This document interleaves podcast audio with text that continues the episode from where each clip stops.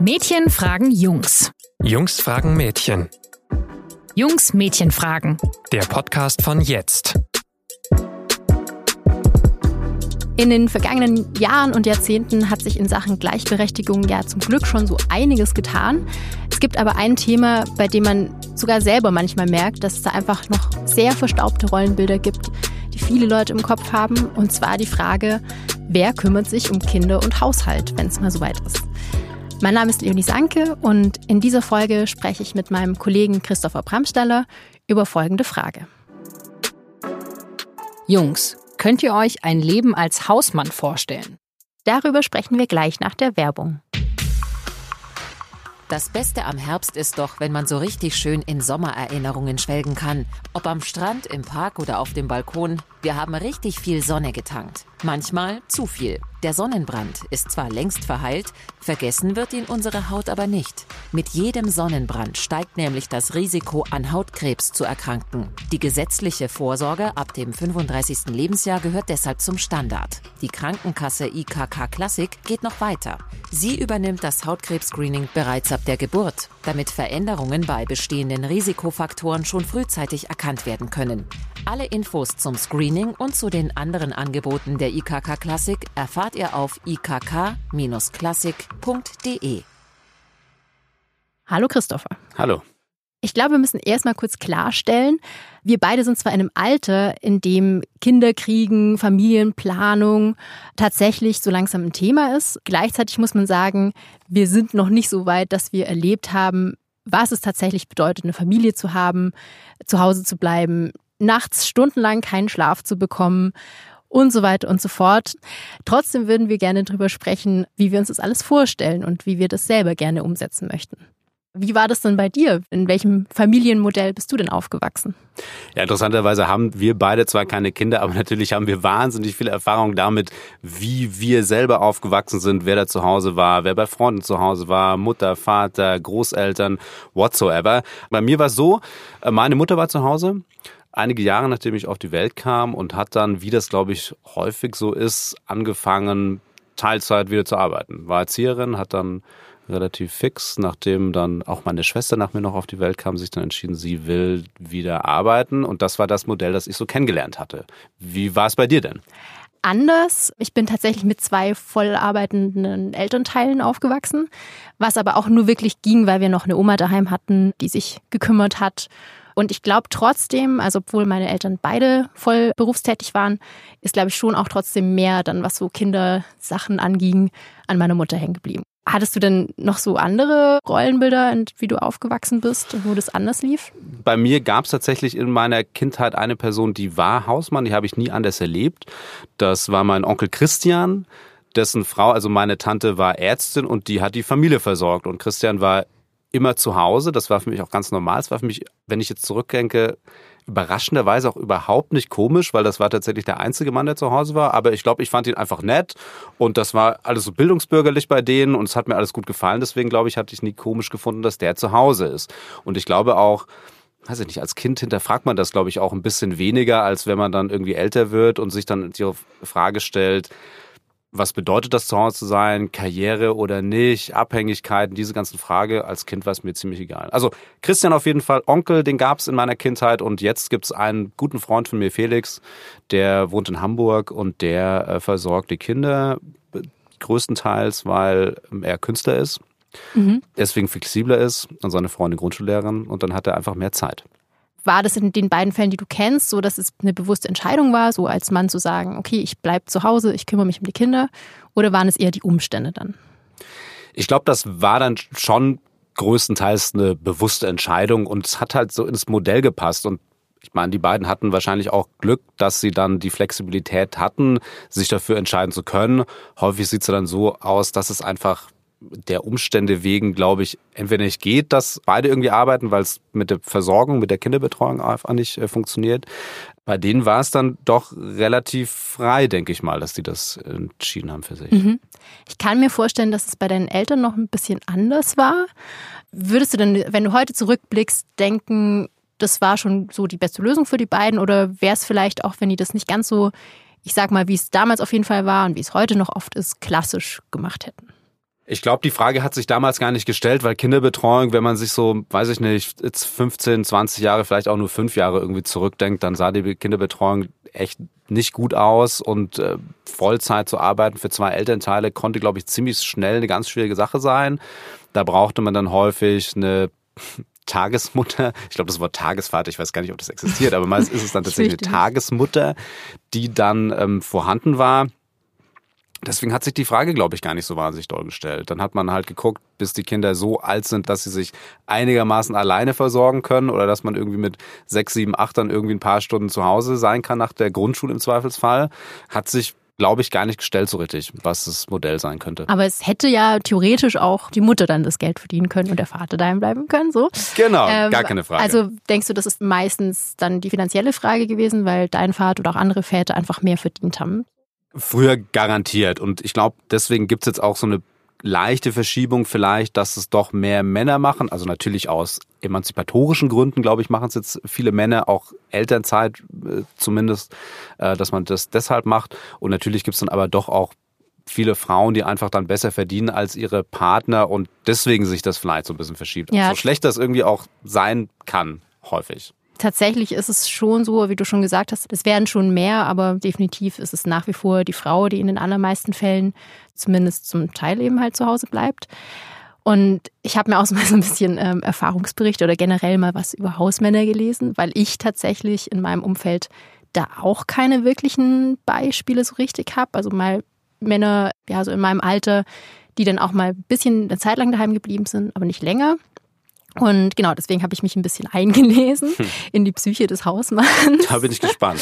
Und ja, ich fand es krass, weil das waren ganz oft dann so Erfahrungsberichte, die das natürlich erstmal als was Besonderes rausgestellt haben, dass äh, der Mann da jetzt eben sich entschieden hat, zu Hause zu bleiben.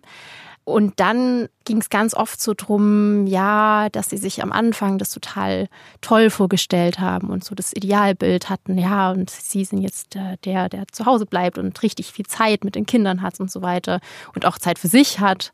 Ähm, und dann ging es ganz oft drum, wie das enttäuscht wurde und so und dass man dann gemerkt hat, okay, es ist dann aber total schwierig, wieder ins Arbeitsleben zu kommen. So, Surprise. Ja, so wie es für Frauen schon immer sein. war und ist, genau. Und wird halt schon auch viel ich sag mal böse gesagt, ein bisschen gejammert. So über Dinge, die für viele Frauen einfach selbstverständlich sind, wenn sie sich entscheiden, Kinder zu haben. Wie ist es denn bei dir ganz persönlich? Also kannst du dir das denn vorstellen und wie würde dein persönlicher Erfahrungsbericht da aussehen? Was denkst du? Das ist eine super schwierige Frage. Ich kann mir, glaube ich, durchaus vorstellen, eine Zeit lang Hausmann zu sein. Wobei Hausmann oder auch Hausfrau, das ist ein grauenhaftes Wort, das klingt super konservativ, als ob man keine Ambition mehr hätte, als ob man irgendwie nur zu Hause sein will, als ob einen irgendwie sowas wie Karriere oder beruflicher Erfolg nicht interessiert. Ich glaube, das greift deutlich zu kurz, weil man ja selbstverständlich auch, wenn man viel Zeit zu Hause verbringt, mit den Kindern auch andere Ambitionen noch haben kann. Ne? Man leidet wahrscheinlich krass drunter, dass das null honoriert wird und dass man wahrscheinlich immer despektierlich betrachtet wird und dass äh, Freundinnen, Freunde einen in eine vielleicht ein bisschen eigenartige Ecke stecken. Alles ausgeblendet davon und ganz unabhängig betrachtet davon, was jetzt Karriere, Ambitionen, Erfolg, Geld, Unabhängigkeit betrachtet. Es kann ja toll sein. Man hat ein Kind, man ist dann zu Hause mit dem und in der Familie, in der Partnerschaft ähm, und hat einfach wahnsinnig viel Zeit, um tolle Dinge zu machen. Der Punkt, warum es dann wahrscheinlich doch nicht so attraktiv sein würde, zumindest langfristig, ist halt, dass diese riesengroße Abhängigkeit entsteht von einem Partner. Mhm. Wenn ich zu Hause bleibe, ist es, glaube ich, grauenhaft mit Dingen wie Rente, Berufseinstieg hast du schon genannt. Da ist halt ganz schnell der Ofen aus und das muss man sich schon zweimal überlegen. Und das ist natürlich auf der einen Seite ein Thema für beide Seiten so. Also das ist für Frauen schwierig, abhängig zu sein und so weiter. Aber für Frauen ist es ja irgendwie leider immer noch normaler oder üblicher, dann so der Teil zu sein. Ich habe mir auch mal angeschaut, es gibt auch eine äh, Studie dazu, wie so die Zufriedenheit ist, je nachdem, wer wie viel arbeitet und so weiter.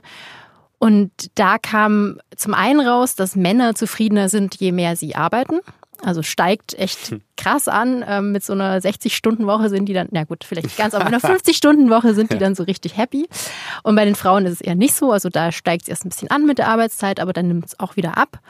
Und gleichzeitig kam da raus, wenn man sich ein Paar nimmt und auch schaut, wer wie viel arbeitet, dass dann die höchste kombinierte Lebenszufriedenheit erreicht ist, wenn der Mann 80 Prozent der Arbeitszeit übernimmt, also der Erwerbstätigkeit, und die Frau 20 Prozent. Was glaubst du, woran liegt das?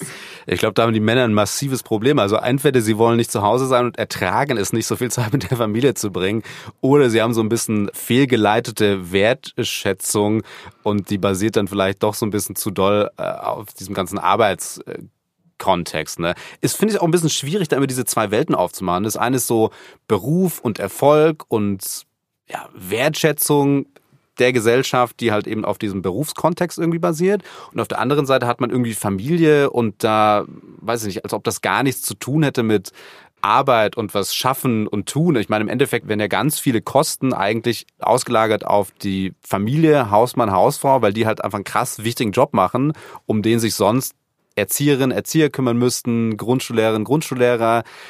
Die müssen ja den Job eigentlich machen und den übernehmen dann Mütter, Väter, Opas, Omas. Und glaubst du, also würdest du sagen, dass ich, was muss ich jetzt da genau dran ändern? Also was sollte tatsächlich das sein, was am meisten honoriert wird? Hat beides total viel Wert. Ich glaube, wir müssen als Gesellschaft, und dann würde es auch für mich tatsächlich viel attraktiver werden, so eine Rolle wie ein Hausmann in meiner Vorstellung wahrzunehmen, wenn so eine Tätigkeit zu Hause in der Familie, auch irgendwie in der Gesellschaft, das hat ja auch ganz viel mit Community zu tun, in der man wohnt, weil man dann ja auch irgendwas macht, wenn das sehr viel flexibler und besser vereinbar wäre mit einer Erwerbstätigkeit. Und heute sieht es halt leider so aus, entweder du hast halt einen 40-Stunden-Job irgendwie, wo du 9 to 5, 9 to 6 an einem Schreibtisch sitzt, oder du machst halt genau das Gegenteil und du kümmerst dich dann halt um die Kinder. Und diese Zwischenmodelle, die sind möglich, wissen wir beide, die muss man sich aber dann doch erkämpfen und ganz individuelle Lösungen finden. Und ich finde es sehr viel besser, wenn die einem sehr viel stärker zufallen würden und man nicht an jeder Ecke drum kämpfen müsste, wo ist der Kita-Platz, wo ist der Grundschulplatz, wie kann man irgendwie Arzttermine dann regulieren für die Kinder. Allein die Vorstellung, grausig. Ich glaube auch wie du, das liegt ganz arg dran, also dass Männer eben da so sehr auf die Arbeitsehe gehen und zum einen an den negativen Konsequenzen, die man eben erwarten muss, wenn man sich für ein Leben zu Hause dann entscheidet. Und eben auch an diesem Fakt, dass einfach Arbeit irgendwie so als das Wichtige für den Mann irgendwie immer noch gilt mhm. und das so sich viele darüber einfach immer noch definieren.